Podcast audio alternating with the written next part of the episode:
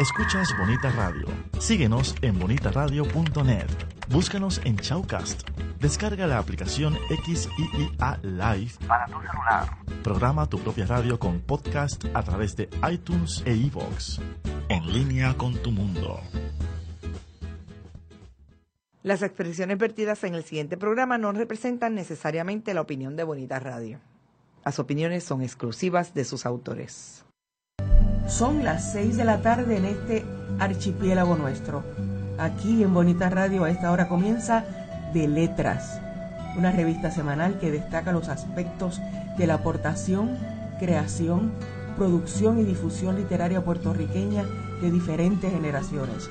Un espacio donde convergen escritores, libreros, editores, actores, actrices, declamadores, ustedes y esta que está aquí, Dinora Marzán. Ya comienza de letras.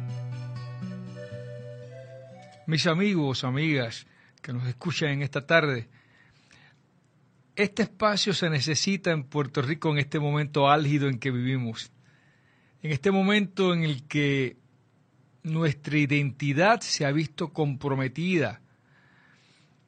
Y vamos precisamente en esta tarde, en esta tarde interesante, lluviosa, de truenos. ¿Escuchaste los truenos esta mañana? Fueron terribles los truenos esta mañana. Tenemos un banquete maravilloso. Tenemos a unos amigos que vienen de un colectivo que está muy cerquita de nuestros amigos, eh, nuestros amigos dominicanos, de nuestra República Dominicana. El colectivo se llama Vocal y Consonante. Y tiene muchos amigos, nuevos amigos que tengo en mi vida, gente que, que se está haciendo consecuente e importante en mi vida. Bienvenidos, no sé quién está ahora mismo en la línea, con quién estoy hablando específicamente. Sí, habla Eric Simón. ¿Cómo estás, Emilio? Hola, estoy hablando con Eric. Sí. Eric, Eric Simón, Eric Simón, déjeme decirle, bienvenido Eric a De Letra. Eric es mi artista gráfico, es un especialista sobre todo diagramando las tripas de los libros, es muy bueno en, eso. Eh, Eric, eh, ha sido siempre un placer, fue un placer conocerte el año pasado allá en la República Dominicana a través de nuestro amigo Luis Alejandro Polanco.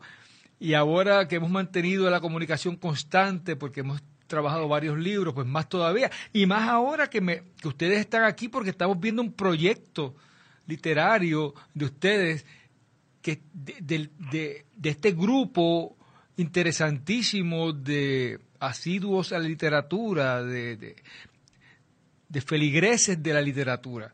¿Cómo te has sentido? ¿Cómo está la situación en la República Dominicana? ¿Cómo está el clima por allá? ¿Cómo está la familia? Todo muy bien por aquí, Emilio, gracias a Dios.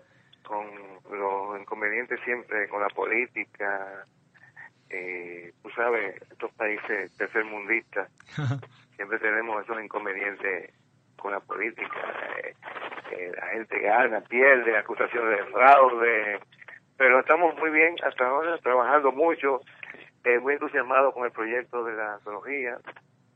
Somos 19 talleristas y hay 15 participantes, o sea que hemos logrado con una participación masiva del taller en este proyecto. Estamos muy contentos. No, no, yo estaría muy contento también porque, como vas a ver después en las palabras que estoy escribiendo en el prólogo, pues hay una diversidad bien interesante y hay unos elementos que están marcando un terreno dentro de lo que puede ser la trayectoria de la literatura en la República Dominicana.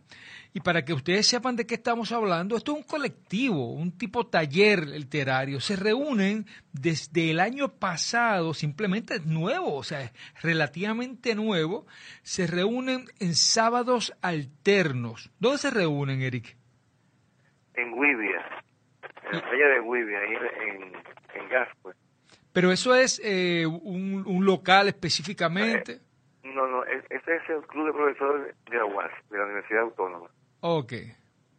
Y nosotros usamos los espacios del club ahí en la playa, nos sentamos eh, en un ambiente muy agradable, muy playero, y ahí discutimos, hacemos nuestras reuniones.